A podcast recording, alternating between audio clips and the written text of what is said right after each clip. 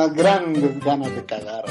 Tirando para la izquierda y derecha, yo vi gente que lo, lo- de los Bradley le dispararon y lo- la gente se partió en dos. y me hacen una oración, había una Biblia, leyeron un salmo, rezaron un Padre Nuestro y un Dios te salve en gloria. Y yo decía, estos extraterrestres son católicos. Bienvenidos al podcast Cocubano número 10. Esta semana, como siempre, tenemos por ahí a César. ¿Cómo estás, César? Todo bien, todo bien. Aquí, este, feliz que los Cops ganaron. Y Papi, tú estás pegado con esa mierda, oye, estás entregado. yo soy Cop fan desde, desde que tenía pañales, así que imagínate. Bueno, pues yo quiero aclararle a las personas que están escuchándonos que si el podcast se acaba es porque César se va a dar una, una, una debacle cuando ganen y no va a volver más nunca al podcast y vamos a tener que dejar de, de grabar. Así que la culpa es de César, se lo- le, le mandan mensajes por Twitter. Tan brutal. Mira, y esta semana tenemos un invitado que esperemos que tenga historias graciosas porque yo no sé, últimamente las historias nos han quedado más tristes que el carajo. Eso estaba pensando, yo decía, por fin se acabó. Trajimos, clase". trajimos, a- trajimos al George, ¿verdad? Que también que es comediante para ver si traía fotos, eh, si traía este, historias graciosas y bueno, quedaron bastante tétricas las, la- la- la- la- las historias de él. Pero bueno, eh, eh, esta semana tenemos con nosotros, yo no sé si hay, si hay que introducir o introducir no debería ser la palabra, eh, presentar a esta persona, ¿verdad? Porque eh, definitivamente todo el mundo ya lo conoce. Prueba de eso son la cantidad de shows que ha hecho en los últimos mes, mes y medio eh, en Puerto Rico. Y además de comediante, actor, eh, también eh, trabaja con pozos sépticos. Si usted tiene un problema en su casa.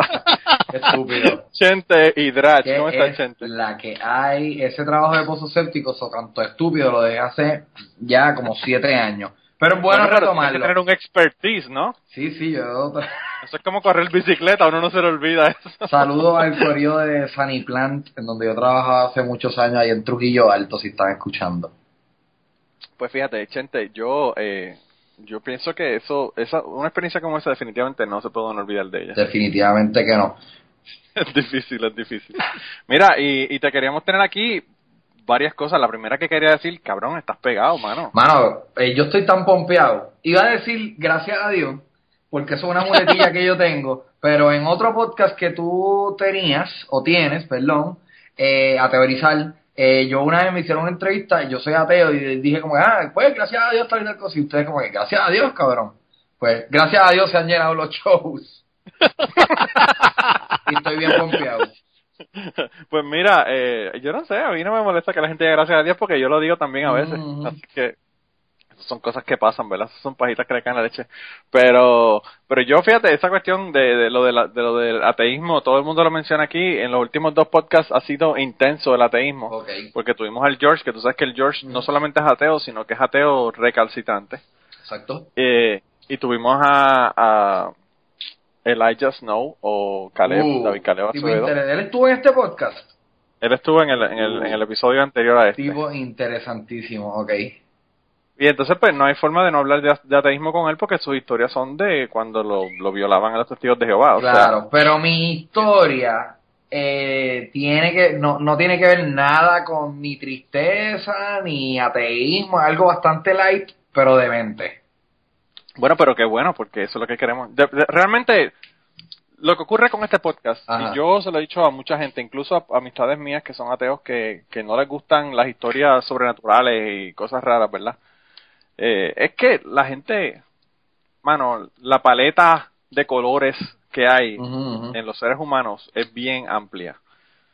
Y uno no tiene que creer todas las historias, uno tiene que estar de acuerdo con la gente. La gente nos cuenta las historias que quieran y yo pienso que, que yo lo que quiero es eh, dar un espacio, ¿verdad? Para que las personas se sientan cómodos y nos cuenten lo que nos quieran contar. Y a veces se sorprenden porque el George mismo me mandó un mensaje y me dijo, wow, jamás en la vida yo me imaginaba que iba a decir todas las cosas que dije, ¿verdad? Porque fueron unas historias de, de, pues, de su niñez y cosas difíciles, ¿verdad? Su mamá era, era eh, adicta a la heroína y, y pues él tiene unas experiencias bien fuertes y él pensó que quizás no las iba a comentar y después no las comentó.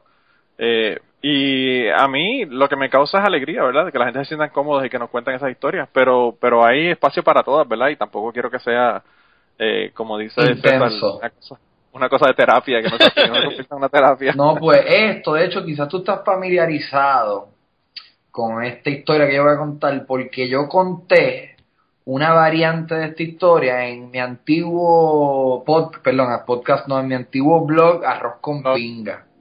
Pues claro que lo tengo que haber sabido. Y se trata de un tipo que es alguien con quien yo compartí mucho en mis años de, no, quizás no de adolescencia, pero mis tempranos veintes.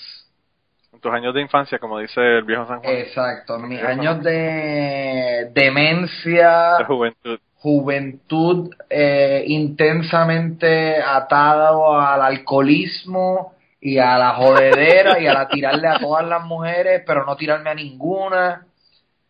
Eso generalmente va todo junto, de, va todo de la mano generalmente. Exacto, es un- una época que uno invierte mucho tiempo en tirarle a mujeres, pero nunca nada se desarrolla en chingar. Sí, sí, sí. O rara vez, como que yo me recuerdo, yo chingaba y era como yo estaba hablando de, de la tipa que me chingué por meses. Pero déjame contarte, empiezo. Mano. Sí, cuando tú quieras, Dios, Ok, para eso pues fue mira. para lo que venimos. Antes de todo, tengo que describir a este ser humano. Es un suramericano. No voy a decir de qué país es, pero ustedes lo van a descifrar. Vamos a llamarle Suela. La, la persona la persona dice berraco, por Eh, casualidad. es- yo creo que eso es de... ¿Dónde es eso? Colombia, Colombia. No, eh, pero lo puedes descifrar quizás por el nombre. Suela. Suela es un tipo que yo describiría como un truquero, alguien malicioso, alguien, un ladrón, una persona que no tiene escrúpulos en, en términos de a quién robarle. En otras palabras, es un tipo que haría un gran trabajo como un vendedor de carros usados. Sí, o, o abogado. O, O un, abogado. uh, un abogado cabrón. Lo es que este Sería tipo- mejor todavía, ¿verdad? Sí, Algo sí, así sí, como tipo tipo Devil's Advocate, Exacto. una cosa así. Pues este tipo, para que tenga una idea de cómo era, yo una vez lo busqué a un cuartel y él me pidió que le llevara una Swiss Army. En, en, o sea, que me llevara un, un jacket y que dentro de ese jacket ponga cigarrillo y una Swiss Army. Loco, ni me preguntes para qué él quería usar la Swiss Army. Pero pues, Todos sabemos para qué la quería usar, pero ¿cómo carajo tú ibas a entrar? Es la pregunta. Pues yo, cabrón, ¿tú puedes creer que yo soy tan estúpido que yo traté de entrarla? Yo cogí y como que, mira la manera, lo sofisticado que yo fui, que yo cogí un jacket, lo envolví en un bollito y en el en un bolsillo metí una Swiss Army que yo tenía y en otro bolsillo entré unos cigarrillos. Y lo hice así un bollito y yo se lo di, porque no era una cárcel, estaba en el cuartel todavía. Sí, sí, sí. So, yo dije, bueno, pues voy a tratar esto. Y la policía me mandó, era una policía y pues obviamente yo le di el jacket y eso se sienta, la que tú tocas el bollito, pues me dio los cigarrillos, me devolvió la Swiss Army. Todavía la tengo, de hecho. la tienes como un token en el mercado de tu casa. Pero pues, para que tengan una idea, él llegó a ese cuartel porque se formó una trifulca en un 7-Eleven y él tenía una pistola de embuste. Y él le sacó la pistola de suela, le sacó la pistola de embuste a los tipos. Y yo no sé bien cuál es la ley, pero amenazar a alguien con, con una pistola de embuste igual de... O sea, es bien malo. Yo, Es yo- igual, yo creo. yo creo Sí, que es lo mismo. no es- quizá no es igual, pero es parecido, muy parecido. es bien parecido. De alguna manera, este tipo se zafó. Y este tipo, cabe mencionar que era un con artist. Yo no sé cómo se dice con artist en español. Un timador, un estafador. Este tipo, un estafador de siete pares cojones, cabrón. Siete pares cojones. Este tipo está cabrón. Pues nada, de alguna manera convenció a los policías del cuartel que lo dejaran ir. Esto nunca tuvo repercusiones legales. Yo nunca volví a escuchar más del tema de la pistola de embuste. Eso fue todo. Wow. Ahora bien, una vez te voy a contar tres historias bien importantes que tienen que ver con Suera. Y voy a ir incrementando de, de menor importancia a, a al garete, te fuiste al garete. La primera, hace como 10, 12 años, en, en el viejo San Juan había un sitio que se llamaba Pier 10. No sé si lo recuerdas, Pier 10. Claro, que hacían conciertos. Exacto, era como un, un ballroom. Esa era la casa de Saga. Cada tres meses traían a Saga. ahí. Exacto, ahí mismo.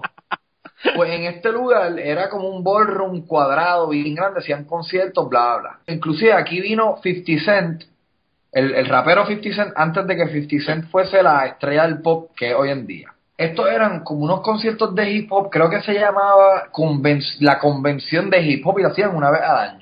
Pues el segundo o el tercer año venía Ludacris. Y Ya, mi ya. amigo Suela me dijo, oye, ¿quieres ir al, al party ese de Ludacris? Y yo, pues dale, vamos, pero yo no tengo taquilla. Y me dijo, tranquilo, ¿con quién tú estás? y yo, pues con, con Suela, vamos para allá. Pues fuimos, Suela, yo y mi amigo Luis. No teníamos taquilla, no teníamos dinero, pero teníamos la promesa del timador más grande que yo jamás he conocido. Llegamos a Pier 10 y hay una fila, o sea, yo no te estoy relajando, la fila le daba, o sea, tú sabes que Pier 10 era un cuadrado, pues la fila empezaba en un lado del cuadrado y le daba, llegaba hasta el fin de la otra, o sea que faltaban dos lados de Pier 10 y Pier 10 es grande con cojones. Sí, sí, sí. Bueno, 10 es un, para que la gente tenga idea, ¿verdad? Que nos escucha en otros lugares que no sea Puerto Rico. 10 es literalmente un muelle. Exacto. Un muelle de, de- donde donde traían eh, productos de, de- en, en la marina eh, Exacto. mercante, ¿verdad? Exacto. O sea que Pues ponle, Gigante. ponle, voy a, voy a Maltasau, había una fila de 800 personas. Y Suela nos dice, yo me pongo, yo voy como que vente, vamos para la fila. Y él me dice, ¿qué fila, chico? Vente para acá. Caminamos, yo no te estoy jodiendo. Ah, espérate, algo bien importante. Tengo que describir cómo Suela estaba vestido. Suela tenía, yo estaba vestido a mí, yo siempre he sido un tira, yo estaba en t-shirt, maones, para esta época los ma- lo que estaba de moda eran los maones bien grandes. sí. Yo tenía maones bien grandes, tenis y una t-shirt. Y mi amigo Luis también. Suela no. Suela tenía un chaquetón blanco. un Wow. chaquetón Más, con- blanco. más conspicuo no, no podía Exacto. Sí, este sí, tipo sí. brincaba, ¿sabes? Brillaba. Su, su presencia era notable. Pues él dijo, olvídate de la fila, vamos directamente para al frente en la fila. ¿Y tú sabes cuál fue su técnica? No hablar con nadie de seguridad. Él entró. Entró. Como o si sea, él fuera el dueño del como sitio. cabrón, así mismo. Eso es, ese es el, el- para que tú veas que un buen timador es alguien que se lo cree. Claro. Él entró y, él no tuvo ni siquiera la decencia de decirnos a nosotros, mira, eh, yo voy a entrar por ahí como si yo fuera dueño de esto. Eh, esto fue una sorpresa. Él entra y yo nos miramos como que, pues vamos a seguirlo. Entonces nosotros caminamos hasta los, los bouncers, los nosotros con cara de pendejo, los bouncers como que ponen los codos así como que apretándonos. Y Suela dijo, no te estoy jodiendo. Suela dijo, no, no, tranquilo, ellos están conmigo.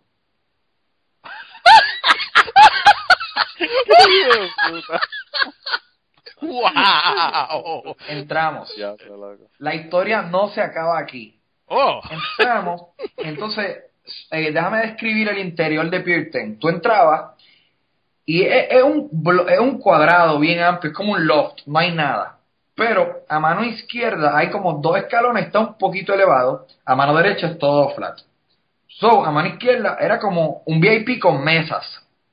Y habían varias barras, pero barras montadas como de plástico, barras como removibles. O sea, habían como siete o ocho estaciones de barra y al final una barra grande de verdad. O sea, una barra que está ahí estática, siempre está ahí. Suela me dice, vengan conmigo. Entramos al VIP caminando como si eso fuese de él. Entra a la barra del fondo. Llama a un mesero. Me dice, hey, mira tú, ven acá. Lo llama. El mesero viene donde él. Eh, Suela se agacha, coge una, produce una bandeja, yo no sé, él la produjo, él sacó una bandeja, se la colocó al mesero en la mano, le, le pone una botella de, había una bebida, eso estaba bien de moda para esa época, era como una cosa azul, Hypnotic, Hypnotic. en una- le puso la bandeja, le pone la botella. Digo, no es que yo sea alcohólico, no es que yo sea alcohólico, ¿verdad? Pero, Ah, estaba de moda, era algo que estaba bien de moda y tú te recuerdas. Bien cabrón. Le dice, le da la bandeja, le pone el Hypnotic y le dice, mira, llévame eso a aquella mesa. O sea, le señala, le dice, le pone todo y le dice, llévame eso a esa mesa. Se sale, nos sentamos en esa mesa y nos llevan la fucking botella con vasos y hielo, cabrón. Diablo, que hijo de puta, mano, está brutal. Fue una, fue una noche, cabrón, perfecta, todo salió bien, terminamos con Jeva, porque las Jevas llegan. Tú estás en una mesa con alcohol, estás con el dueño del party, y este tipo no escatimaba, él no tenía miedo de que lo cogieran, él decía que eso era de él. Eh, Pues mira, hay un, hay un comediante, no me acuerdo ahora cuál, pero él dice que si tú quieres entrar a la, a la Casa Blanca, lo que tiene, yo creo que es George López, dice que lo que, lo que tú tienes es que, co- que coger un, un leaf blower. ajá. Las máquinas estas de, de, de hojas. Y dice, cuando hay una persona que tiene un fucking leaf blower, nadie jode con ellos. El, el, el Secret Service se mueve para el lado, lo dejan pasar y el tipo puede llegar hasta la puerta con un leaf blower. Tú sabes Y que- eso más o menos fue lo que hizo el tipo, ah, como que él era el dueño de aquello allí. Pues la pendeja. Diablo. Fíjate, ahora que hice eso del leaf blower, una vez yo vi un como. Esto, ¿sabes? esto fue un programa de MTV que nunca llegó más allá de los tres o cuatro episodios, yo creo. Y era un tipo que se colaba en los lugares y su técnica era ponerse un sombrero de chef y tener dos tomatitos en una bolsita. Y él entraba como si él fuera el chef de, le- de las bodas y eso. Y él, y él las cachaba. Ya lo está cabrón. Pero anyway, Mira, deja- Gente, ajá. una vez, una vez para que para contarte mi cómo yo no soy un timador, mi papá trabajaba en el Coliseo eh, Roberto Clemente y el Irán Bison. El complejo ese completo, mi papá trabajaba ahí. Ajá. Y él trabajó ahí como, qué sé yo, dos o quince años. Y estaba el concierto de Kiss en el 98, que fue cuando vinieron y se reunieron los originales, ¿verdad? Y yo le dije a mi papá, como a las 3 de la tarde, algo así, 2 de la tarde, le dije, puñeta, yo, yo quisiera ir a ver el concierto. Y como él entraba por ahí como Juan por su casa, porque él trabajaba allí, me dice, pues vente conmigo. Cuando llegamos, ya estaban los evangélicos con, la, con las patas peludas, Ah, verdad, es que Kiss era satánico. criticando y gritando y jodiendo. Y una fila, pero más o menos como la de Pier 10, ya a las 2 de la tarde ya estaba aquello allí lleno. Wow, ok. Yo no sé por qué, porque las sillas estaban numeradas, pero bueno. Y entonces, nosotros hicimos eso mismo que tú hiciste, caminamos hasta el, hasta el frente y nos gritaron Los evangélicos. desde cabrón hasta tierra. desde que entramos, pues, desde el final de la fila hasta el principio de la fila. Entonces, cuando yo llegamos a la fila, que entramos, está un guardia allí que papi lo conoce. A todo esto yo no sé, ¿verdad? Que papi conoce a este tipo. Cuando nosotros entramos, el, pa- el tipo le dice a mi pai, ¿y para dónde ustedes van? Y para le dice, no, no, que es que el nene quiere ir ahí a ver, ¿verdad? Que están montando los equipos. Y él quiere, él dice, no, aquí un carajo, aquí no puede entrar nadie.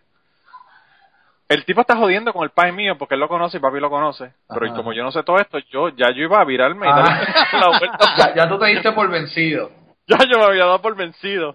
Y papi se echa a reír y sigue caminando. Y como dice como este tipo, y yo seguí detrás de él porque me di cuenta que estaban jodiendo. Ajá. Y vi toda la pendejada y, y quería robarme una de las guitarras de Ace Frehley, pero pensé que no me iban a dejar salir con ella. Eso me, Y, ah. eso me recuerda, tú has visto la película, una de mis películas favoritas, Tommy Boy. ¿Te recuerdas de Tommy Boy? Claro, mano. Tommy Boy tiene una escena bien cabrona antes de ellos ir a vender el- los primeros pads de freno y David Spade le está diciendo a a, To- a ay carajo, ¿cómo es que se llama? Mi comediante favorito, este Chris Farley. Chris Farley le está diciendo, we will take no for an answer. O sea, como que vamos a vender esto, pase lo que pase. Y corta la escena y el tipo dice, I won't buy that. What? Ok. Y se levantan así como que te diste por... Se levantan y se van. Ni lo pensaste, cabrón. Pues más o menos eso eso hice yo, pero pero no, entramos y vimos toda la pendejada y después me fui, eh, en ese ese día yo me pinté la cara y toda la pendejada y vamos todos pintados bien cabrón. Pero pero la pasamos cabrón, pero pero yo te digo, casi no entró porque ya yo iba ya estaba listo para darme la vuelta e irme Es por el que yo carajo. siento que hay cierto tipo de personalidad que está diseñada para truquear. Y es una personalidad que casi a ti te da la im- la impresión que ellos mismos se creen la mentira. Ellos mismos están como que es una, es una confianza tan exagerada, pero una confianza más allá de la del mejor actor del mundo. es algo que ellos se lo viven de verdad. Sí, sí, el, el tipo no está actuando, el tipo, el, el tipo lo- es la realidad de Es ellos. su realidad por ese momento. Anyways, te voy a contar otra historia de Azuela. Esta es la historia que está en en, En arroz con en arroz con. Porque realmente yo, yo como me enamoré de este tipo, o sea, de- de- hoy- no me enamoré sexualmente, sino que dije, wow, este cabrón, su, su deseo de obtener las cosas, las consigue. Porque era un pelado. Este tipo no tenía dinero. Inclusive, cabrón, me lo encontré los otros días, obviamente ya no somos amigos. Me lo encontré los otros días, estaba en un Porsche. Diablo. Y yo digo, obviamente ese Porsche es robado. Este, hay algo, ahí hay un truco del Porsche, él se está clavando una tipa que tiene el Porsche. Este Porsche él no lo tiene por sus méritos. Sí, sí, sí, no hay forma de que, él- de que lo haya comprado. Exacto, O que lo esté pagando. exacto. O, o digo, coño, quizás estoy siendo un insecto, pero de verdad me sorprendió. No me sorprendió verlo en un Porsche, me sorprendería saber que ese Porsche se lo ganó, honestamente. Pero anyway, seguimos. Mira, ten cuidado, Chente, que puede que él, que él diga, este cabrón en un, haciendo un show de comedia en un, en un, eh, en un eh, eh, teatro de, de la isla, 10 10 funciones, para el carajo, jamás en la puta vida Chente va a tener un show. Ajá, ajá, ¿quién Uno nunca sabe? lo que puede pasar, hermano, uno nunca sabe. pues yo me como que me, me admiraba a, a, a Suela por eso, por, por sus agallas. Me, me sorprendía mucho y eran buenas. Esta historia yo la llevo contando desde que pasó. A me parece, yo estoy claro de que el tipo es fascinante. Anyways, Bueno, gente, regresamos con el podcast en un segundo, pero sabemos lo que se están preguntando. ¿A dónde rayos le voy a enviar las historias a esta gente? Hay varias formas de contactarnos. La primera es por Twitter en cucubanopod y la segunda es enviándonos un email cucubanopod@gmail.com. Esas son las dos formas más fáciles de contactarnos. Además de eso, también pueden ir a nuestra página de Facebook, buscarnos en Facebook, darle like en Facebook y a través de esa página también nos pueden contactar. Así que no hay excusa, hay muchas formas de contactarnos. Y si estás pensando que tus historias son mejores que las que estás escuchando en el podcast, bueno, pues es hora de que nos envíes la historia tuya o nos contactes para grabarla contigo. Así que anímate y envíanos tus historias. Y ahora continuamos con el podcast. anyways, un día yo tenía una vitara, una vitara negra. Y mi mamá vivía en, en Santurce, en Miramar. Y en Miramar, ahí no es una zona turística, pero hay hotelitos aquí y allá. Miramar, para los que no saben, es, es como el área de Santurce más cercana al viejo San Juan. Anyways, la cosa es que yo estoy guiando un día hacia mi casa, si mal no recuerdo, y me topo con un grupo de gringas, perdón, con un grupo de americanas, discúlpame si, si te molesta, o puedo usar la palabra gringa. Americanos somos tú y yo también, cabrón. Ok. Son gringos. Ok, muy bien. Pues estaban en la parada como ponle, eran cuatro, como seis gringas. O no, no, no, no, cinco gringas. Y yo, wow. O yo estoy con un panita mío, un chiquitín, se llamaba Gusti. Y Gusti y yo decimos, diablo cabrón, chicate todas esas gringas, vamos para allá. Paro las cosas que uno hace de chamaquito. Ya yo no hago este tipo de cosas. Yo paro y le digo, hey, where you going? Ah, yo les doy pon, whatever se montan en el carro y les doy pon a no me recuerdo dónde puñeta. Ya estaban turisteando, Pero tienen que estar bien locas porque imagínate, sin saber quién carajo es. cabrón, al garete. Pero yo también puedo administrar mi buena cara de pendejo bien. Cabrón, yo he visto los videos que tú haces en todos los festivales, sí. Ajá. Tú tienes una, una magia que pareces inofensivo y la gente te habla. Pues loco, esa misma pendeja. Se montaron, las llevé, no me recuerdo dónde, pero fue un, fue un bien cortito, pero entablamos conversación, les demostré que, que yo soy bueno, ¿vale? El amigo mío también. Les cogí el número de teléfono. ¡Pum! Yo, yes. Pues nada, pues esto fue durante el día. Nada, pues esta noche las llamo, las saco a pasear, whatever. La, pues nada, las dejé y me quedé. El amigo mío, el que estaba en el carro, tenía algo esa noche y no, no, no podía salir la con las gringas, whatever. ¿A quién yo llamo? A mi gran amigo Suela. Diablo. Y yo estoy como que, ok, eh, Suela, esto, es, esto está ya diseñado, no puede ser más perfecto. hay cinco gringas que en verdad cuatro eran jóvenes contemporáneas más o menos y una era la Mai.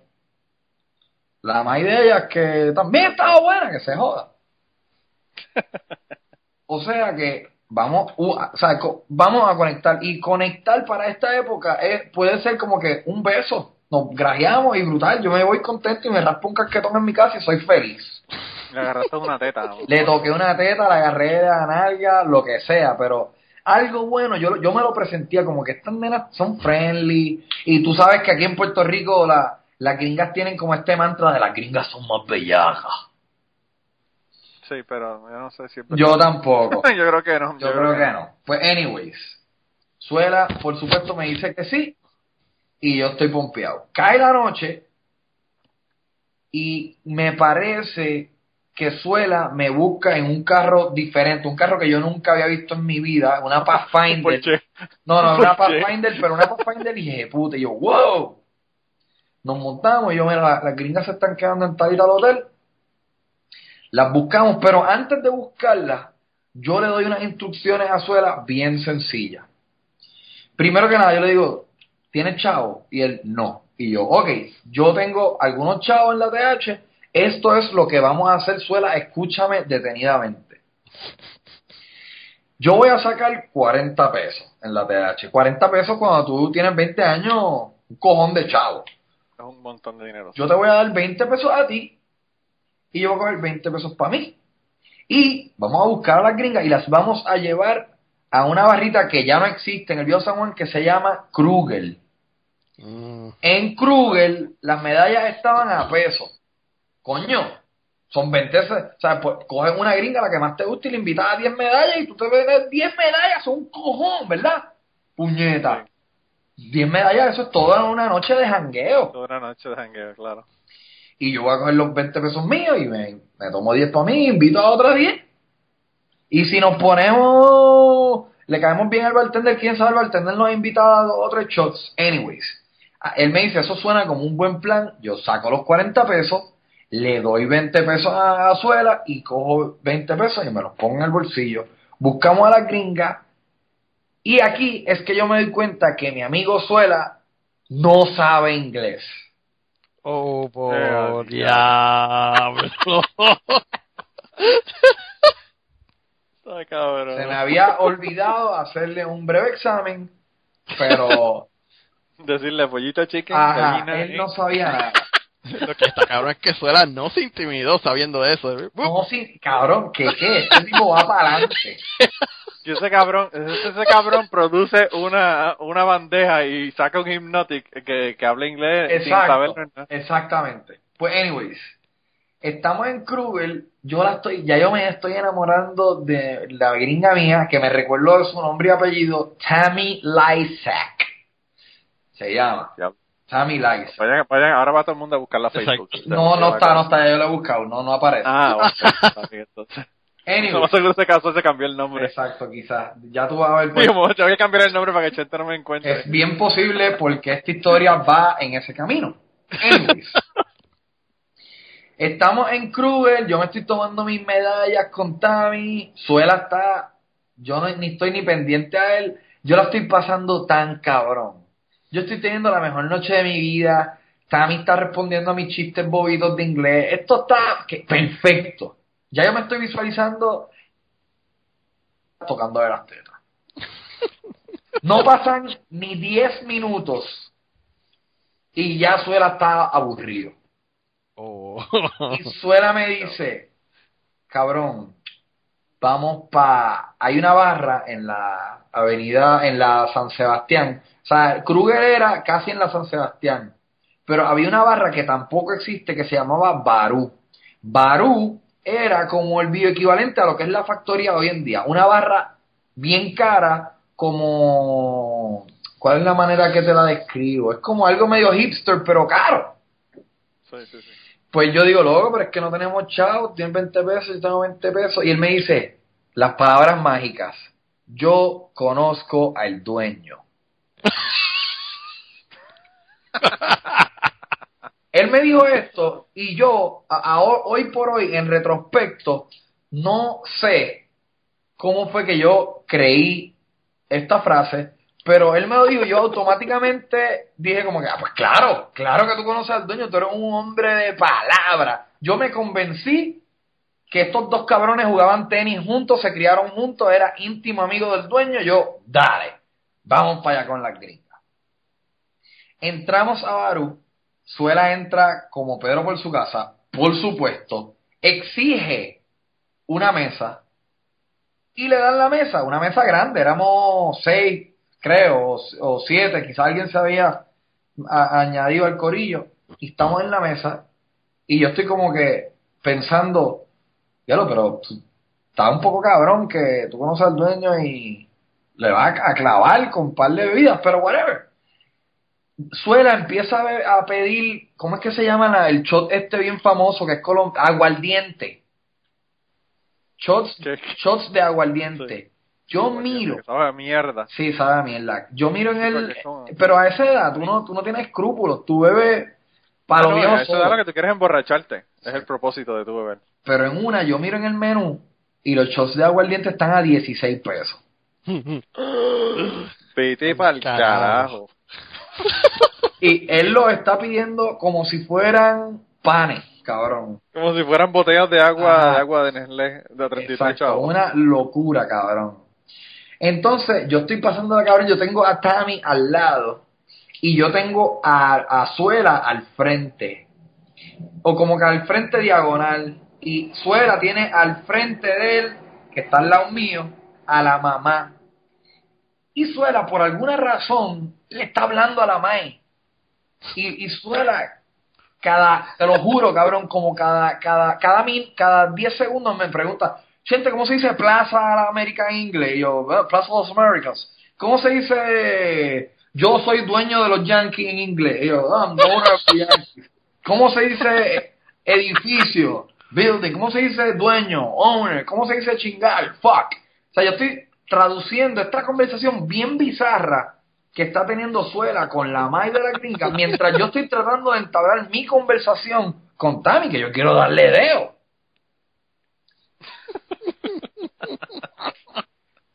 Estuvimos como una hora. Una hora, ponle que fueron seis shots por persona, la estábamos pasando cabrón. Y yo, ya yo no estoy tan convencido para este momento que lo de los dueños es verdad. Y, pero sabes que Suela tiene bien entretenida la mamá con, con la habladuría bien machuca de él. Y yo estoy como que, bueno, pues fuck it, voy a, I'm gonna roll with the punches. De repente, Suela se sale de la mesa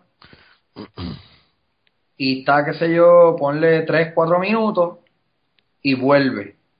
Y dice, bueno, Corrillo, nos podemos ir. Y yo, wow, este cabrón, en, efecto, es amigo del dueño. Se va, le está dando la mano a todos los empleados, nos vemos, fuimos, salimos para la calle y ya las gringas se quieren ir. Y, este cabrón entra como un pánico bien raro, como que no, no, no, chente, no, que no se vayan, cabrón. Chente, no puedes dejar que se vayan. Yo, pero Chicos, chilling, ya se están quedando aquí. ¿Hasta cómo ustedes se quedan hasta el domingo? Y yo, cabrón, relax. Ah, porque ya yo me besé a Tami, ya yo estoy contento. Ya, yo ya tú habías logrado por lo menos algo. ya yo sé que yo voy a llegar a mi casa y me voy a raspar un casquetón pensando en Tami.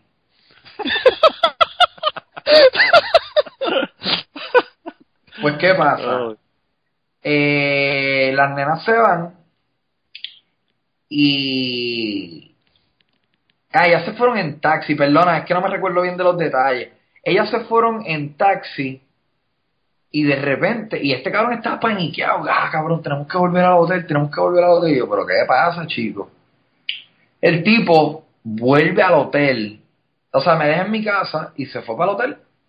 A la otra mañana, ya yo evacué la leche de mi bicho pensando en Tami.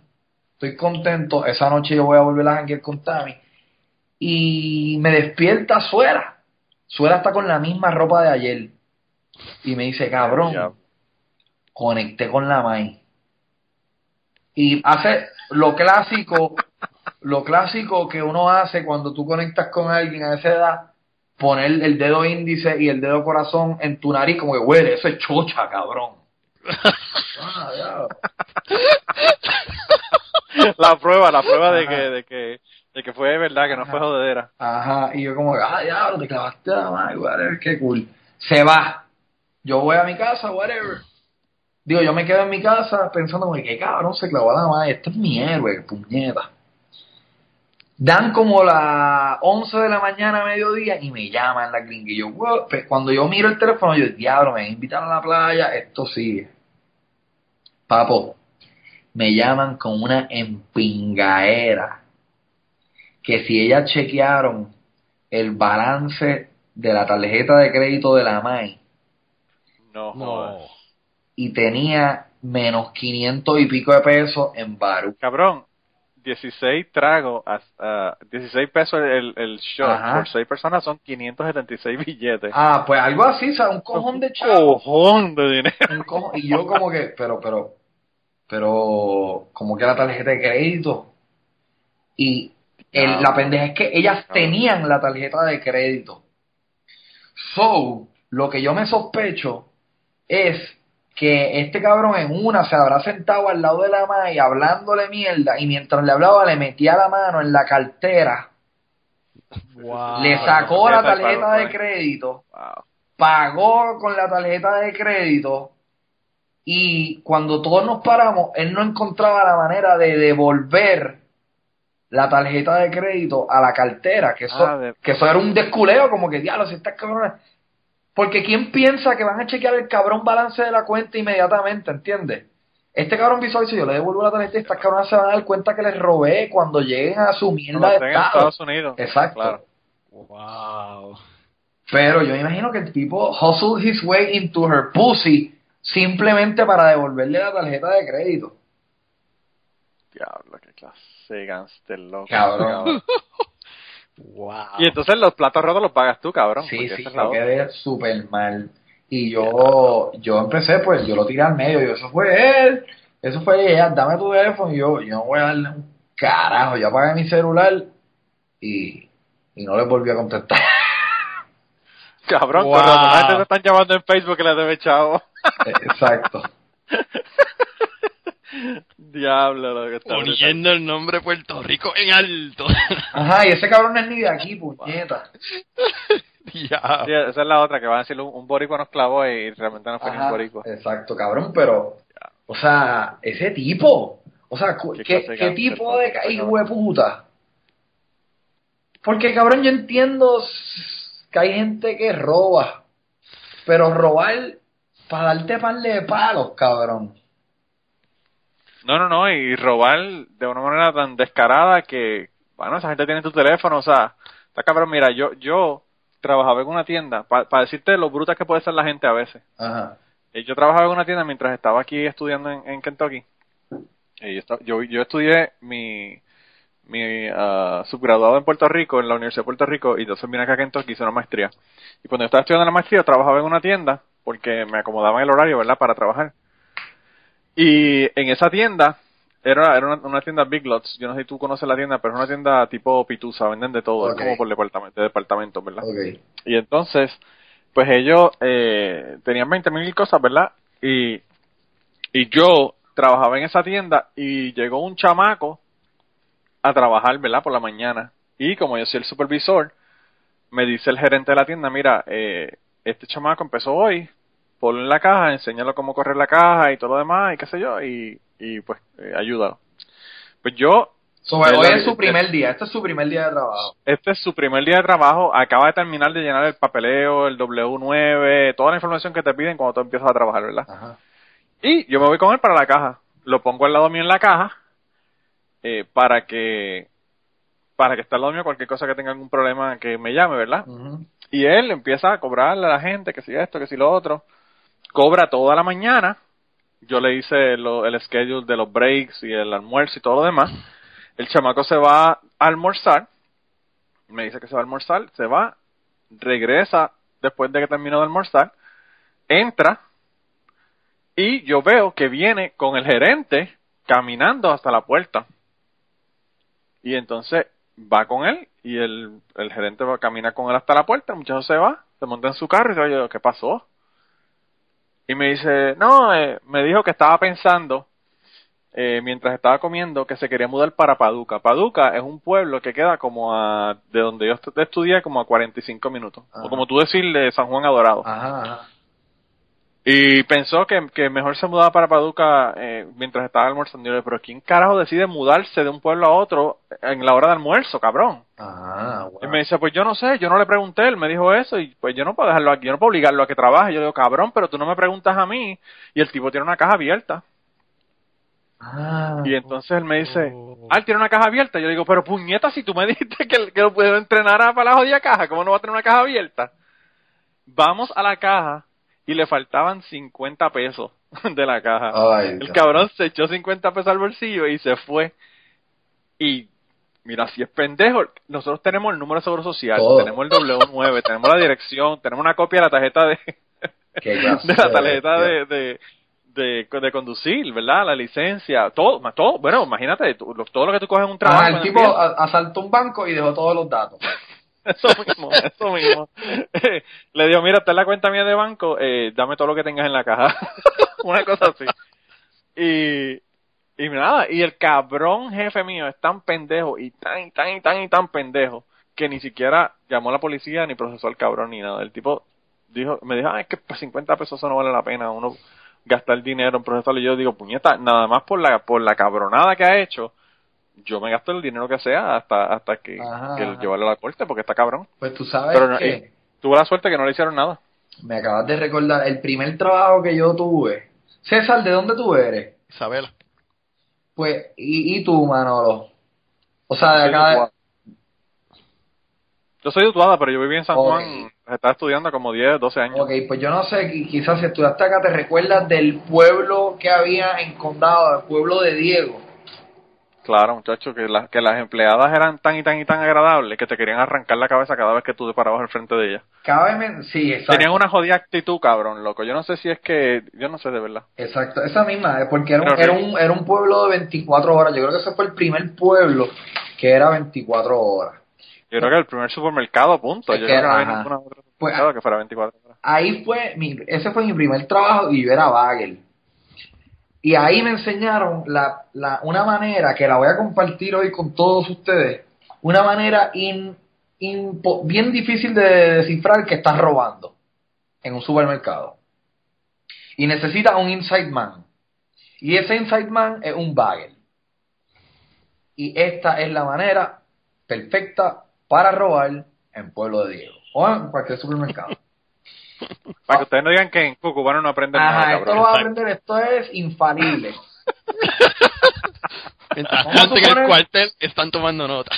Vamos a suponer que, que tú quieres, tú te vas para la playa y tú no tienes chavos, pero tú quisieras una botella de un Q, una botella de vino y una botella de champán. Tú me lo dices a mí que yo soy bagel, tú y yo somos panas, y yo te digo, ok, una botella de Q, una botella de champán y una botella de vino, perfecto. Yo voy con una bolsa, en, porque los bagels caminan por el supermercado, a mí nadie me va a decir un bicho porque yo tengo el uniforme de pueblo. Yo cojo la bolsa, Claro. busco la botella de ron, pap, la botella de vino, pap, y la botella de champán, pap, la pongo en una bolsa, eh, voy a cualquier caja, pues, idealmente la caja que yo estoy haciendo de bagel, ponle que es la caja número 3, y pongo la, la bolsa debajo de la cajera. O sea, la cajera tiene algo que ya tiene como un espacio para poner, a veces que la gente dice, ay no, yo no quiero ese pan o no me da para comprar, ellas guardan las cosas ahí. Yo cojo la bolsa con las tres botellas y las pongo ahí. Y te digo a ti, mira, eh, la bolsa eh, la puse en la caja 3, ¿ok? So, tú vas a llegar a la caja 3, tú y yo no nos conocemos, ni y la- la- el cajero también sabe, y nada, yo te voy a pasar la, la caja. Tú vas a entrar como si tú dejaste la bolsa.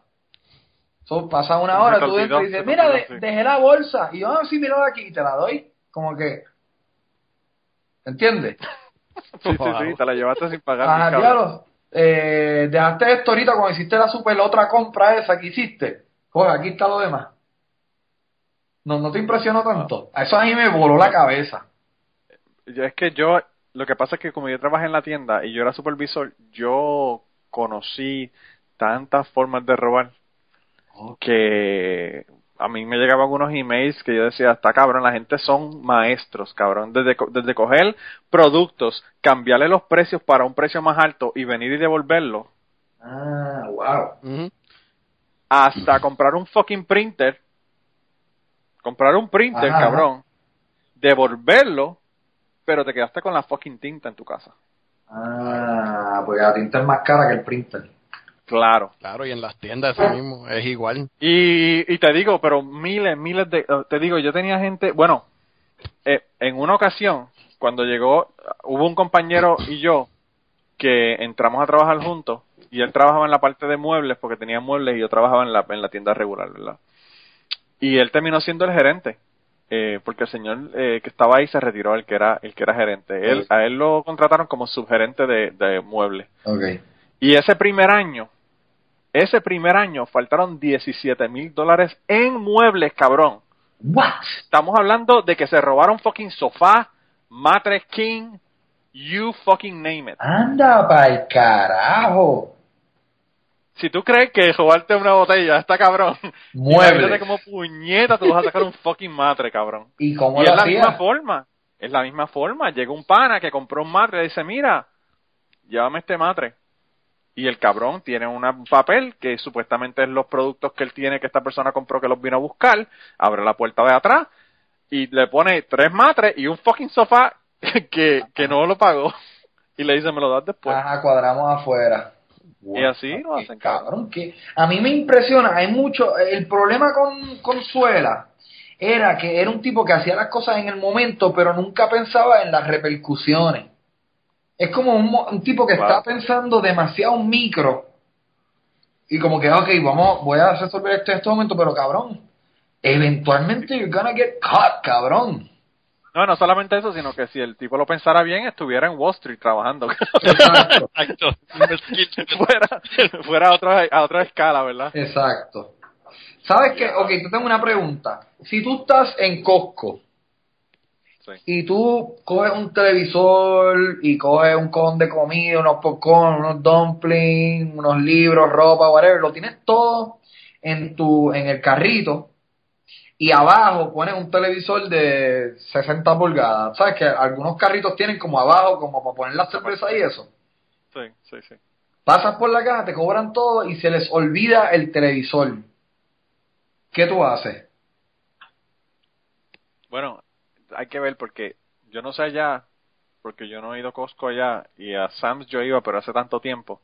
Aquí tienen un pendejo en la en la Ah, en la puerta que te cuenta la cantidad de los de los artículos y te cuenta eh, lo que tienes, ¿verdad? Pero hay gente que tiene los cojones que yo no los tengo porque yo jamás en la puta vida tendría los cojones de hacer esto. Es que te cogen un televisor, por ejemplo, y te lo ponen abajo te, te cobran 16 artículos. Ah, diablo, se me quedó la leche, whatever. Te vas, coges una- un paquete de carne, lo pones, lo devuelves y coges el televisor y tienes la misma cantidad de productos. Ah, Ahora. porque el tipo dando autógrafos lo que hace es contar la cantidad de productos. Acá eso es lo que hacen. Solamente te cuentan la cantidad de productos. Cabrón, Y, puede, ¿Tú quieres y saber? puede que la persona y puede que la persona se dé cuenta, ¿verdad? Porque van a decir puñeta, tú sabes. Pero puede que no. ¿Tú, tú quieres saber lo que hacen esos tipos acá en Puerto Rico? ¿Qué? Cuéntame. Filmar el papel. Eso es lo que hacen. Ellos, que ya- les ya el lo- papel, ellos lo filman como que, ok, whatever, mi, mi trabajo es ah, dar autógrafos todo el día. Esa gente tiene el Ay. mejor trabajo del mundo. Yo estoy seguro que en Costco se pelean esa posición. Sí, sí, me imagino, porque eso, eso, este, Es fácil. es más que estar ahí parado todo el día sin hacer nada más que Ajá, filmando, viéndole la cara, mirándole el culo a la gente. y hablando mierda. porque Mira que esa gente habla mierda con todo el mundo, Ajá. conocen a todo el mundo. Y probando, mejorando tu firma. Para cuando que la tengas bien manga. Aquí ni lo filman, aquí le pasan con un highlighter por encima de todos los productos una línea. ¿verdad? Ok. Y ya.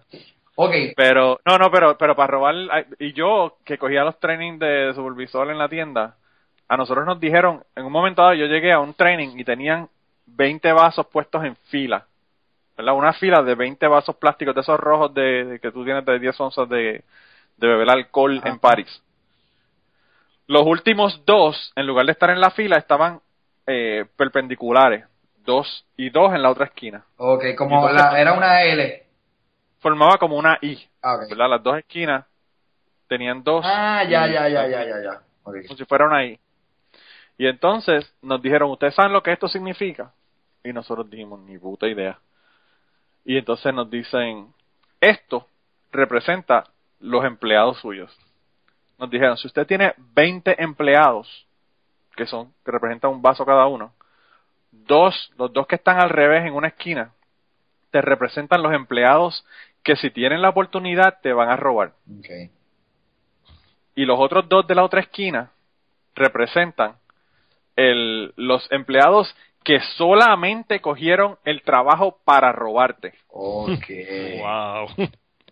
Y entonces, pues, pues imagínate, eh, si tú coges cuatro empleados de 20, estamos hablando de que el 20% de los empleados te van a robar. 10% de ellos sí tienen la oportunidad y si no tienen la oportunidad no, pero el 10% de tus empleados cogieron el trabajo para robarte, cabrón. Por eso es que dicen, eso pasa mucho en, el, en la industria de los restaurantes, barras y restaurantes, que el, el empleado tiene tanto acceso a- al dinero en efectivo y es tan difícil contabilizarlo. O sea, no, el, el, el inventario es bien difícil de, de tú decir lo que hay tres, tres botellas equals a tanto dinero. Y también hay tanta propina, whatever, que cuando yo escucho un pana mío o, o, he conocido muchas personas que dicen, no, porque yo tengo la barra y eso es, yo se la confío a un gerente, mire cabrón. No, si tú tienes una barra un restaurante, tú tienes que estar allí. O sea, me gustaría Cabrón. que existiera un, estoy seguro que existe como una fórmula de cuántos negocios han sobrevivido en los cuales el dueño no está ahí eh, por lo menos 80% del tiempo.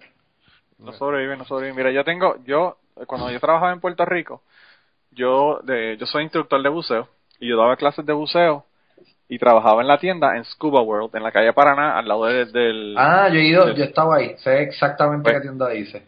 Cuando era Scuba World, que ya le cambiaron el nombre, ahora me parece que es Aquasport. Esa misma. Pero, Sí, que si estás pues bajando yo- te toca mano derecha. sí, ahí a mano derecha. Pues yo estaba ahí, yo trabajaba ahí, yo trabajé ahí desde el do- eh, 95 como hasta el 2000. Ok. Eh, y había un empleado que era el gerente de la tienda. Fue un chisme cabrón, ¿verdad? Porque ese tipo es primo, el que era gerente de esa tienda era primo de la, del, del dueño de la casa del buzo. Ah, wow, o sea que eran enemigos, eh, o sea, habían Y enemigos. él trabajaba, claro, él trabajaba con este chamaco de la casa del buzo, eran, eran primos y abrieron la tienda juntos y, y la tuvieron por un montón de años. Y mi jefe, mi jefe, es un tipo que el abuelo tenía una tienda, una ferretería en Puerto Rico, ¿verdad? Y cuando el tipo se murió, le dejó a él, a su hermano y a su papá 7 millones de dólares a cada uno. Wow. Entonces, pues ese tipo No lo que hacía era, de la misma manera. claro, lo que hacía ese tipo era, él no sabía nada de buceo. Él me dijo, en un momento dado, él me dijo, yo de correr una tienda de buceo yo no sabía nada, por eso fue que yo fui y me, me robé a Richard, el muchacho este, Ah. de la casa del buzo. Porque él sabía lo que estaba haciendo, ¿verdad? Pero claro, Richard ya jamás en la puta vida le puede hablar a su primo, ¿verdad? Porque por la puerca que le hizo. Ajá, Y entonces tú empiezas un negocio con una persona que te hace una puerca como esa al fucking primo, ajá. pues ¿qué tú puedes esperar de ese cabrón? Claro. Es como cuando Claro, tú eres novio, es como cuando una mujer se casa con un tipo que ellos se hicieron novios. ajá, el, el, el inicio de esa relación fue que él le pegó cuernos a su novia, está contigo, no te caes cuando te la pegue con otra. Claro, claro, pues en, en esas, ¿verdad? Entonces ellos empezaron y cuando yo llegué a trabajar ahí, ya ellos llevan años trabajando ahí, yo estaba trabajando en otra tienda de buceo y, y yo me, me lo encontré, hablé con él y qué sé yo, y yo le dije, ah, yo estoy aquí pero no me gusta, el tipo es un problema, eh, porque no paga tiempo y 20 cosas. Él me dijo, ¿tú quieres trabajar eh, con nosotros? Yo le dije, sí, me dijo, es que hay un muchacho que dejó de trabajar y necesitamos a alguien que sepa. Yo le dije, pues sí, sí, perfecto. Y él me dijo, pues vente mañana. Y yo le digo, cabrón, pero yo tengo que dar dos, dos semanas una carta de dos semanas de que me voy a este tipo, como me voy a ir mañana, cabrón. Me dijo, ¿es mañana o no te, o no te vas? Y yo le dije, pues está bien, entonces mañana no hay problema. Y me fui a trabajar con él. Cuando yo llegué ahí, yo me entero de que este tipo le estaba robando al dueño del el, el dueño yo no sé cuánto le pagaba verdad para ser gerente pero yo me calculo que el tipo le estaba pagando entre 60 y 75 mil dólares al año ¿Qué? ¡Wow! Ese, la tienda wow. Scuba World cuando era Scuba World que eso te estoy hablando del del 90 y- del 93 al al 2000 por ahí Ajá. esa tienda hacía entre 5 y 5 millones y medio de dólares al año. Anda pa'l carajo, yo no sabía que eso de esa industria era tan cabrona, ok. Para que tú, para que tú tengas idea. Ok. Y la ventaja es, o sea, tú tienes unos clientes que son fijos, que son abogados, doctores, que van a usar todos los fines de semana y que los tienes ahí comprando equipo todo el tiempo, ¿verdad? Y Entonces, alquilando, porque ustedes alquilaban también. alquilamos equipos también. Sí. Pues, eh, pues ese tipo, este tipo, Ajá. se ganaba 75 mil dólares al año, cabrón. Chequéate esto. Y el tipo se robaba entre 60 y 85 mil dólares al año de la tienda. ¿Y cómo se dieron cuenta? el tipo se dio cuenta porque empezaron a faltar dinero y a, a no cuadrar las cosas y le pusieron una grabadora para grabar sus conversaciones en el teléfono de la tienda Mm, y obviamente no lo llevó a la corte el dueño primero porque se lo dijeron que, que sabían que estaba robando pero no lo llevaron a la corte porque la- obviamente las llamadas si tú no sabes que te están grabando no la puedes usar en corte Ajá. Y, y número dos, ¿por qué puñeta tú tienes un empleado que te está haciendo 5 millones y medio de dólares al año? ¿Tú crees que 75 mil dólares te van a hacer mella? Claro. Sí, Lo dejaron sí, sí. que siguiera robando hasta que la tienda se cerró por culpa de él, porque hubo un robo bien cabrón que yo estoy seguro que fue él. Se robaron un compresor que tenía que pesar de entre 5 y 6 mil libras eh, y no, nadie sabe cómo. Eh, y obviamente Eso fue ahí en la, en la Paraná. ahí en la Paraná. Pues mira, te tengo un cuento. Pues cuéntame. Eh, tú, había una, no, no voy a decir el nombre, pero en el viejo San Juan montaron un negocio de mesas de billar. Esto fue hace como 15 años. Un, un negocio gigante. Probablemente la barra más grande de, de la historia del viejo San Juan. Y el, el, el atractivo, o sea, que cada lugar tiene su gimmick, era que este lugar tenía un cojonal de mesas de billar. Era un lugar para ir a jugar billar y a beber caro. ¿Qué pasa? Este lugar es de estos hermanos, o de este, de este, de este chamaco curiosamente joven, veintipico años, es dueño de este negocio. Y el negocio, como al año, año y medio, cierra. Y empiezan a regarse unos bochinches bien interesantes.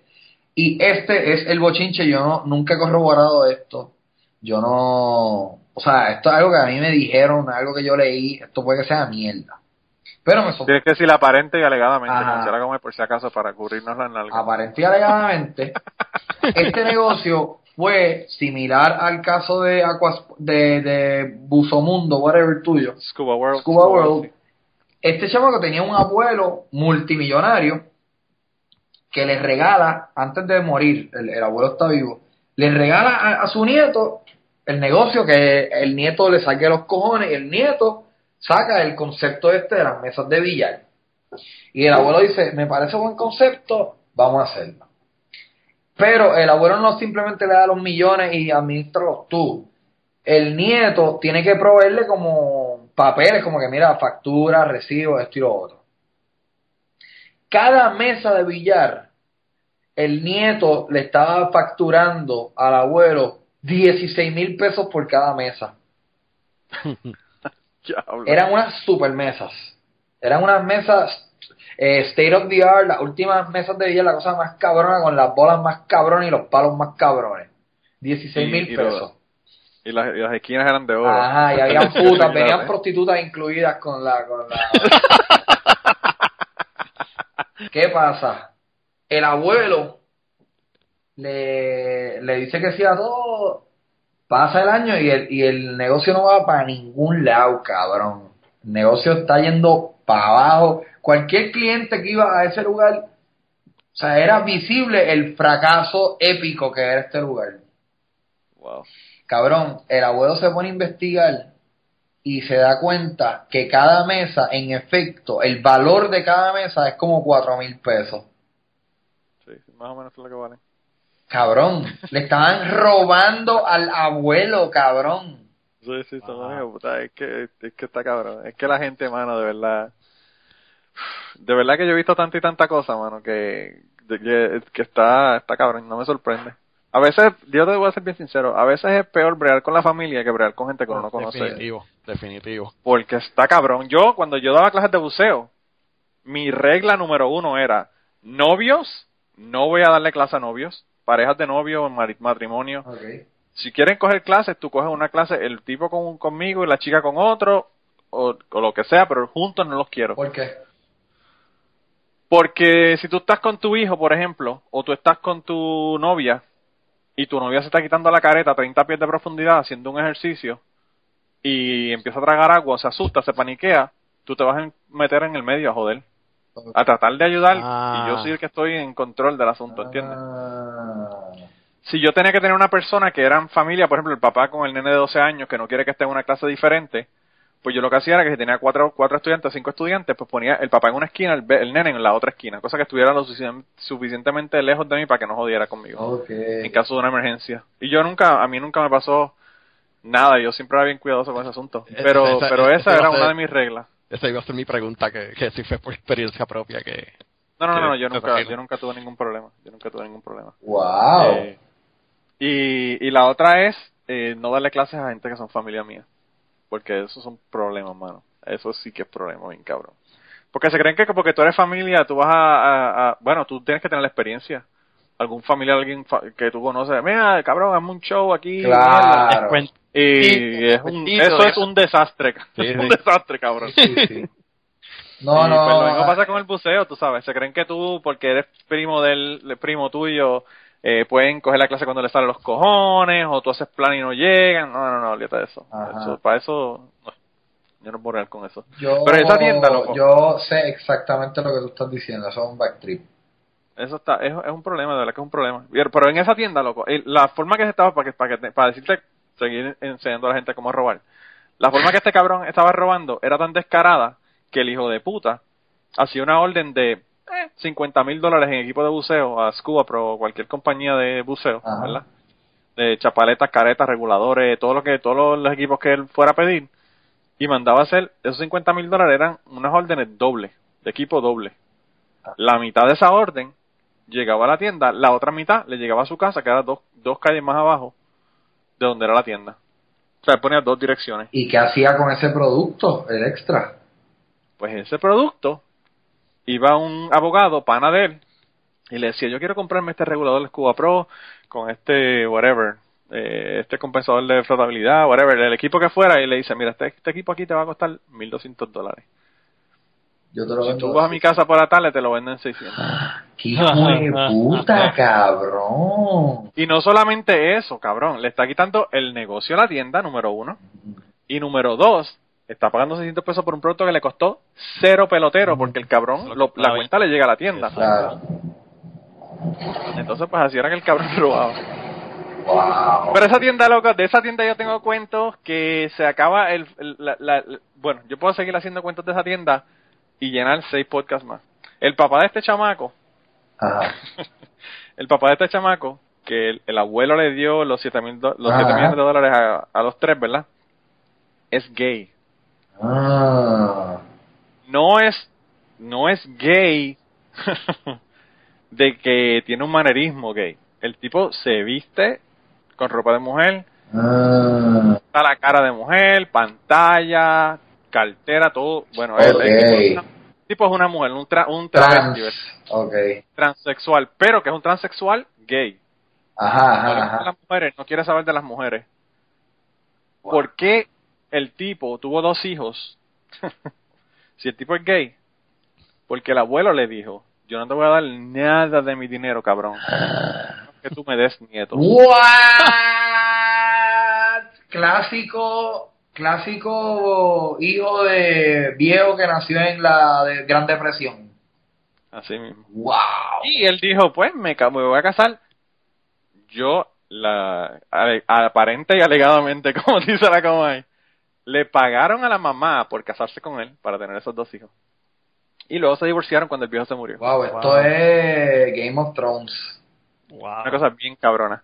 Y entonces, pues el abuelo le dio 7 millones a cada uno y el hijo, que era dueño de la tienda de buzo, el, el otro hermano, ¿verdad? Él un hijo de puta en realty, que era, si tenía 7 millones, el tipo tiene que haber hecho como 30 más. Porque era un caballo en manejar el dinero. Ok. Pero el jefe de la tienda de buceo era un desastre cabrón. Ese cabrón se iba a Ámsterdam para fumar pasto. Ese cabrón fumaba pasto tres veces al día, todos los días. Su, su motivo de vida era fumar pasto. Yo no sé si ya le estará... eh, lo vi que está corriendo maratones ahora, así que parece que ya cambió su vida. Pero, pero el tipo fumaba pasto tres veces al día, todos los días, y tú ibas a la casa de él a dar clases de buceo y tú decías, diablo, esos cilindros tan grandes, ¿de qué carajo son esos cilindros, loco? ¿Y de qué? Porque no eran de buceo, eran tanques como de los, los de gas, una cosa así bien cabrona, como los de oxígeno. Ajá. Y cuando tú mirabas, era, era gas del que usan los fucking dentistas. Ah, el nitrous. Para cuando el cabrón, el nitrous, para que cuando el cabrón tenía pares y eso, se, se dan pompazos del nitrous en su casa, loco. Y entonces el tipo, cuando él estudió en Estados Unidos, el, el tipo estudió con, bueno, esto, esto, este cuento te lo va a hacer en un momento, pero el tipo, mientras estaba estudiando en Estados Unidos, el tipo un año lo dedicó a seguir al Grateful Dead. Esto fue antes de que Grateful Ah, Dead, ¿verdad? muriera. Muriera- Jerry García. muriera Jerry García. El cabrón siguió por todos los Estados Unidos a Grateful Dead. Y el cabrón me enseñó que el tipo fue a 235 conciertos en un año de Grateful Dead. Diablo era un Se tiene que haber metido Wow. ácido porque eso, esos eventos eran notorios por todo el ácido Hasta que el fluía. Hasta el dedo se tenía que haber metido ese cabrón. Pero tú sabes lo que estuviera a 235 conciertos. Él dice que en, en dos días, en un fin de semana, el Grateful Dead tenía dos conciertos en, en Atlanta y dos conciertos en Carolina del Sur.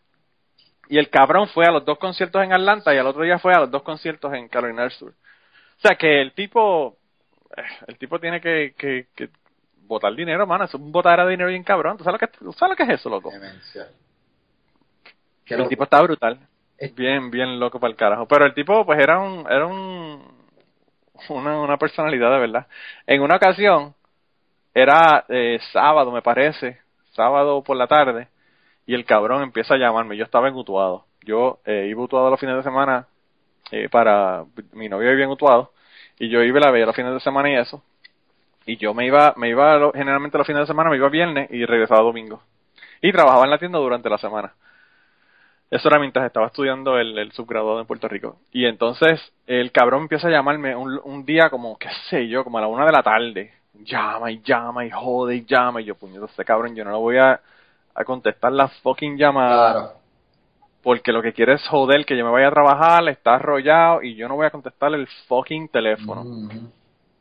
Y me llamó un cojón de veces y yo eh, no, no le contesté un carajo.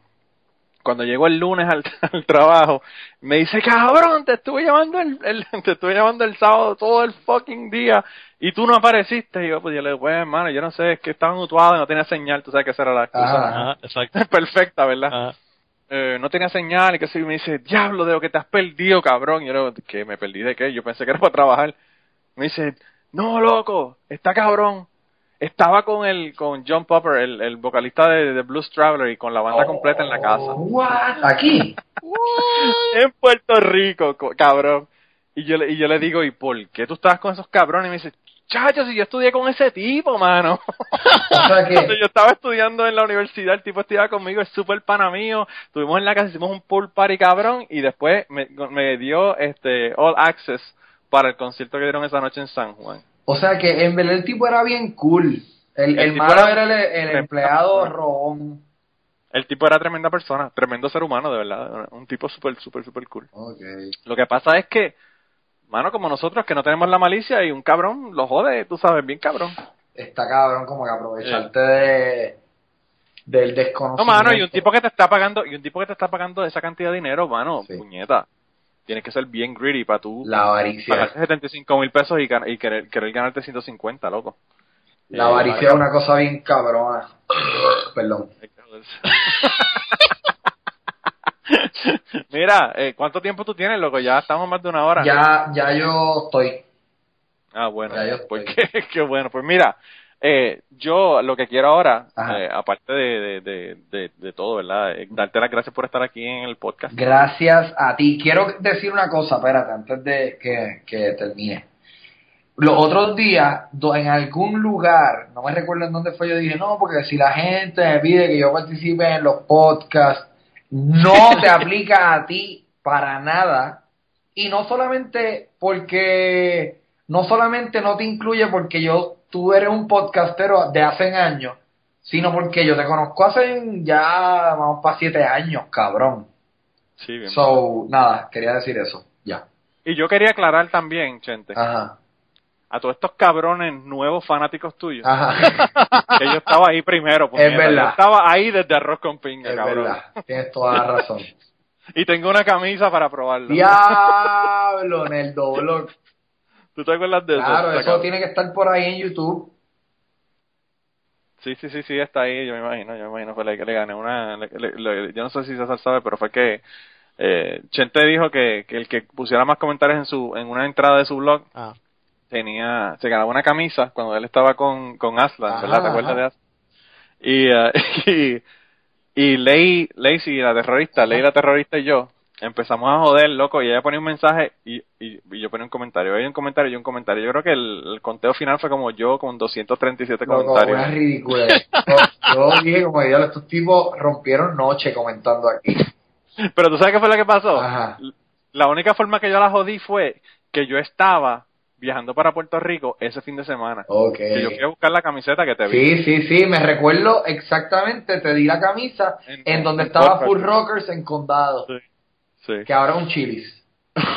pues, pues yo, nosotros, yo estaba de viaje y pues imagínate tú en el aeropuerto sin hacer una puñeta. Ajá. Pues imagínate, puse un foco, un cojón de, de mensaje, no hice nada. Y entonces la noche antes de eso, loco, yo estaba trabajando de noche en el trabajo, o sea que, pff, bendito. Mientras ella dormía yo ponía mensajes.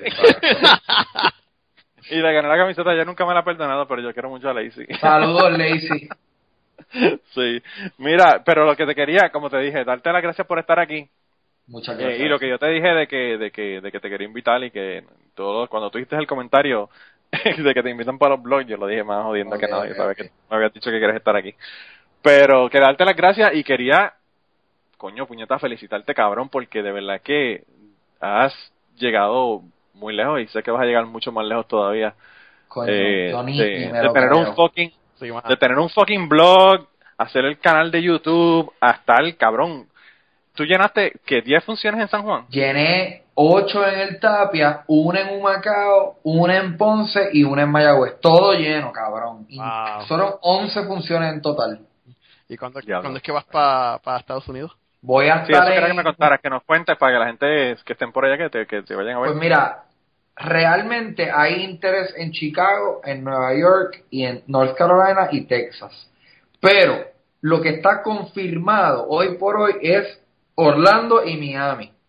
Voy a estar en Orlando en noviembre 14 en un sitio que se llama Café Mineiro y voy a estar en noviembre 15 en Miami en Club Hoy como ayer. Para taquillas, alextorresproductions.net o, o me escriben a mí, yo zumbo cualquier detalle, cualquier, si quieren el link, me tiran por Twitter at Chente Hidrach.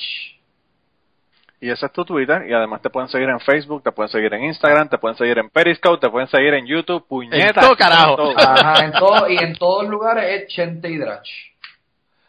Y, y vayan a seguirlo porque de verdad que el hombre pone unos videos súper interesantes. Y, y los videos que estás haciendo en, los en, en los, en los chinchorreos y los, y los festivales están quedando cabrón. Te voy a decir una cosa, yo desde que empecé el podcast, esto ha cambiado mi vida y siento que como que craqueé el sistema.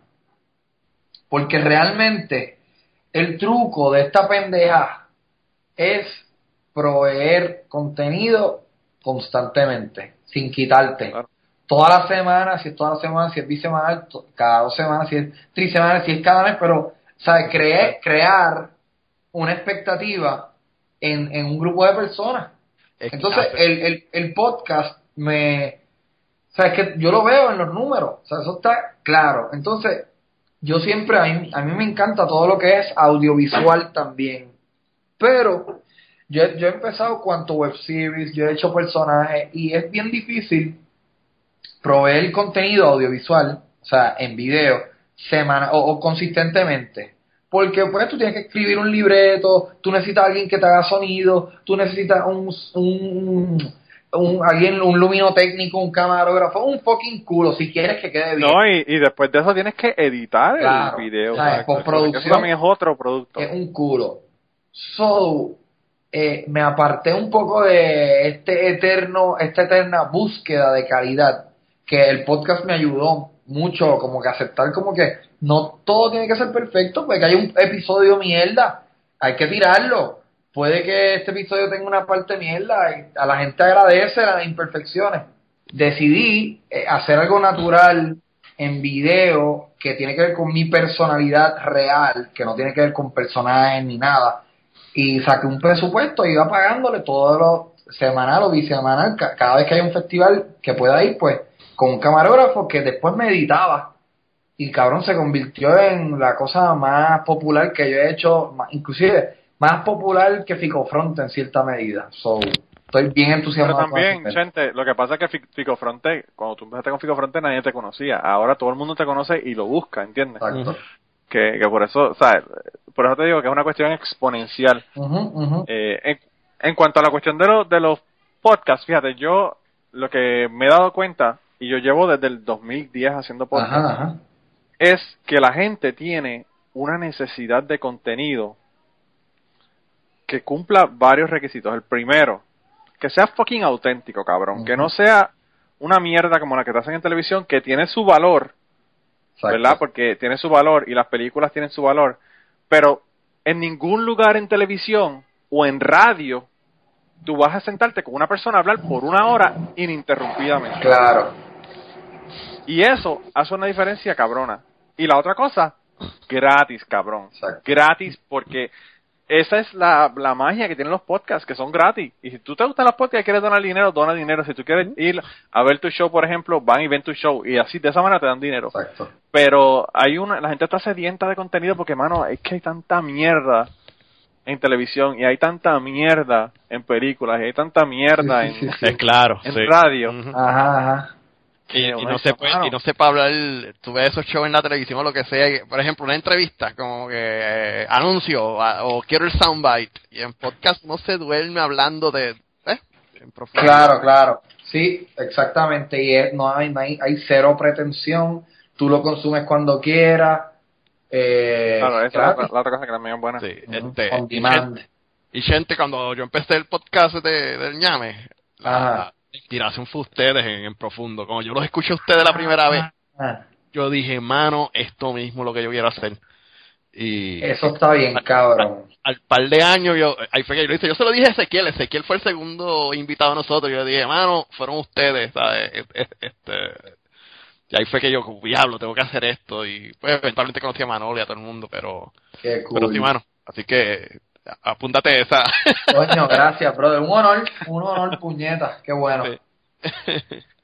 Bueno, pero nada, gracias por estar con nosotros. Eh, sigue poniendo contenido y sigue para adelante, loco, porque yo te voy, no te lo garantizo, ¿verdad? Porque yo tengo un bebé que van a hacer Felicidades. desde ahora hasta las próximas dos semanas en algún momento. Muy bien, ya. Eh, pero si vienes si vienes para acá, para Chicago, el año que viene, cabrón, eh, probablemente me vas a ver porque a mí Chicago lo que me queda son a siete horas. Y Ya era. en Puerto Rico la gente no va de Mayagüez a San Juan porque es muy lejos, pero aquí en Estados Unidos tú viajas siete horas y dices, ah, estás ahí al lado, Sí. sí, siete horas nada más. Y si llega, y si haces Nueva York o DC, me avisa, yo estoy en DC. Este, pero me tira a Nueva York también. Pues, mano, eh, les dejaré saber. Esto va a pasar, hopefully, para noviembre, si es que pasa. Solo les dejaré saber. Perfecto. Mira, y si sabes de alguien que tenga algún cuento que nos quiera hacer, nos lo, nos lo dice porque realmente eh, queremos contenido de la gente y, y a veces la gente no se anima. Muy bien. Eh, Así que si sabes de alguien, me dejas saber. Estamos triunfando. Muchas gracias por tenerme, Corillo, y que se repita. Bueno, igual, hermano. Usted, éxito. Usted sabe que esta es su casa cuando usted quiera. Triunfo, abrazo. Nos vemos, papá. Y antes de terminar el podcast, queríamos agradecer a varias personas que nos han ayudado en este proyecto. La primera persona que nos ayudó en el proyecto es Raúl Arnaiz. Raúl eh, nos hizo el logo del podcast. Raúl es tremendo artista de novelas gráficas. Pueden conseguir sus trabajos en homedecomic.com. Pueden conseguir la serie completa de Leyendas de Parvaterra allá. La pueden conseguir también en amazon.es. Y lo pueden seguir en Facebook buscándolo por su nombre, Raúl Arnaiz o Home the Comic o Leyendas de parvaterra Así que gracias a, Raúl por habernos preparado el logo del podcast. Y la canción tema del podcast la interpretan a Rafi Lin en la guitarra, Kike Domenech en el 4, y la voz melodiosa de Maida Belén. Eh, la canción fue compuesta por Tita Curet Alonso. A Rafilin lo puedes conseguir en Twitter en at Rafilin Music. A Kike Domenech lo puedes conseguir en Twitter en at Kike Domenech con Q las dos. Y a Maida Belén también la puedes conseguir en Twitter en at TRE Music Con esto lo dejamos. Muchas gracias por permitirnos usar la canción y nos vemos la semana que viene.